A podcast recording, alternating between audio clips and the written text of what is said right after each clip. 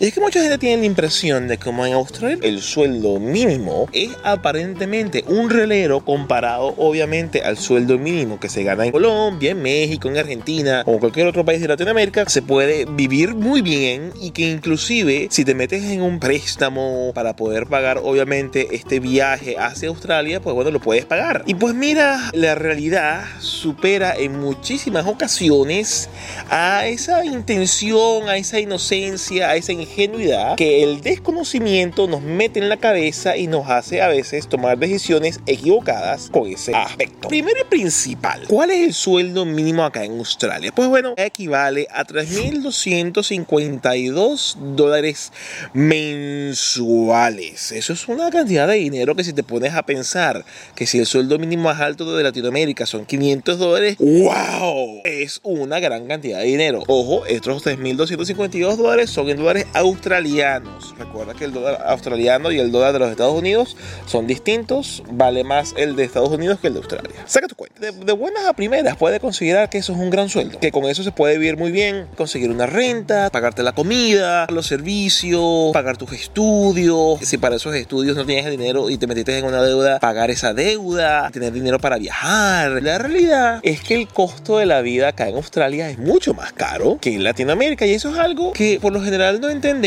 Hay que empezar diciendo que el costo de la vida para un soltero acá en Australia, si tiene estudiado a 3.766 dólares al mes, estamos hablando de gente que no tiene que estar estudiando nada, simplemente gente que está viviendo la vida. Si te pones a dar cuenta, superen casi 500 dólares al salario mínimo, pero coño, ¿cómo es esa vaina posible? ¿Cómo voy a hacer yo? ¿Será que puedo sobrevivir? ¿Voy a gastarlo tanto? En este momento, espérate, frénate, aguántate. Anteriormente se decía que una buena renta era algo que equivalía al 25 al 30% de tu sueldo mensual. Pues bueno, ahorita puede estar llegando al 40, 45% sin que el sueldo obviamente aumente. Y no solamente que eh, las rentas son costosas, tienes que meter allí el costo de alimentarte, transporte. Para que tengas un ejemplo, aquí el transporte público en la ciudad de Sydney te sale en 52 dólares semanales. Un mercado para una persona que le dure dos semanas, si es soltera, te sale aproximadamente 100 a 150 dólares a la quincena. Estamos hablando de unos 300 dólares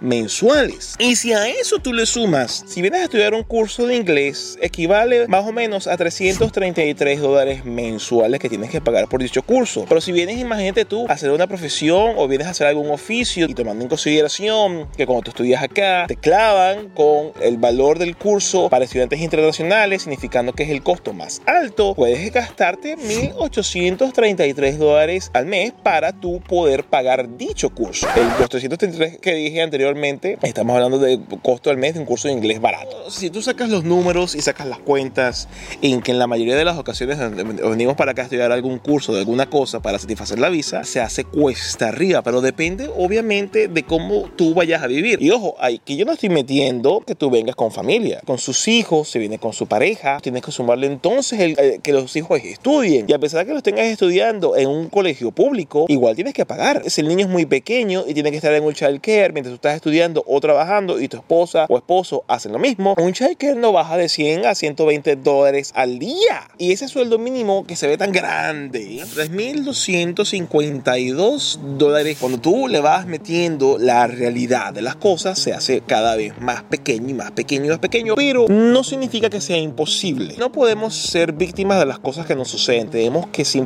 buscar la forma de resolver las cosas que se nos presentan en el día a día. Y no es diferente cuando te vienes a vivir acá a Australia con la expectativa de que vas a ganar es simplemente el sueldo mínimo. ¿Qué puedes hacer? Todo va a depender de tus hábitos. Si tú tienes hábitos que son de despilfarro, que van de la mano del que dirán, y tú dices, mira, tengo que buscar un apartamento, o tengo que alquilarme una habitación cómoda, o tengo que vivir en el medio de la ciudad de Sydney, te vas a joder. La mejor manera es dándole un carajazo a esas expectativas y a esos pensamientos de complacencia al resto y de simplemente entender que los medios son para un fin. Y si tienes una cantidad de dinero eh, eh, de expectativa a ganar y tienes una intención de vida a hacer, nada puede inviscuirse en el camino que te haga la vida más difícil cuando metes en la mano los gastos que en Australia son tan onerosos. ¿Qué es lo que yo te invito a realizar? Pues bueno, búscate una habitación. Hay veces que las, hasta las habitaciones primero son compartidas y son bien costosas. Tienes que comenzar a averiguar si un grupo de amigos pueden conseguir una, una casa, un apartamento, si te vienes con una pareja, lo cual te ayude con los gastos, si buscas la forma de vivir no en el mero centro de la ciudad, a lo mejor vive un poco más alejado del centro de la misma, hacer ese balance de un transporte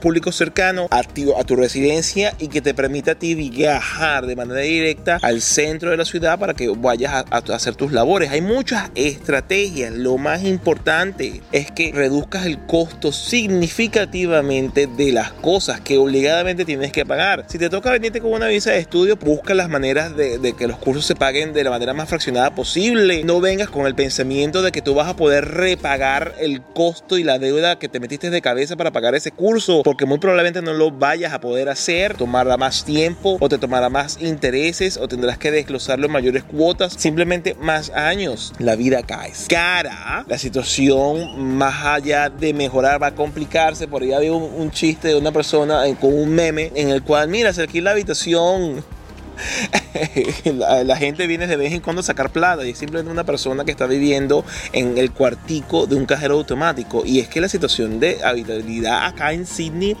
está terrible, no se consiguen apartamentos. Al final del día, ¿se puede vivir con el salario mínimo acá en Australia? Sí se puede. Todo va a depender de qué tan inteligente seas tú para reducir de la mayor forma posible los gastos que puedas reducir. Cómo tú puedes eh, jugar con la estrategia de pagar la menor cantidad de renta posible. Hoy te quiero mostrar cómo es el desafío, que somos un núcleo familiar de tres personas para vivir con una sola habitación. Cómo puedas tú ese curso pagarlo en más cuotas, en más tiempo, que te resulte menos en la mensualidad. Tienes que ser bien estratégico, pero no vayas a llegar acá pensando que, ah, como son tres mil y pico, son como, como son tres mil 252 dólares al menos, oh, yo estoy hecho, porque yo gano 500, no, no, es que pasa es que aquí es otro de la vida, es prácticamente eso y hasta más. Te invito a ver de este lado por qué Australia está tan vacía.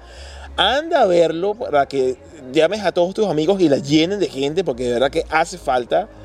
Te mando un abrazo, que estés muy bien. Y sin más, y como siempre, ¡Saldrá!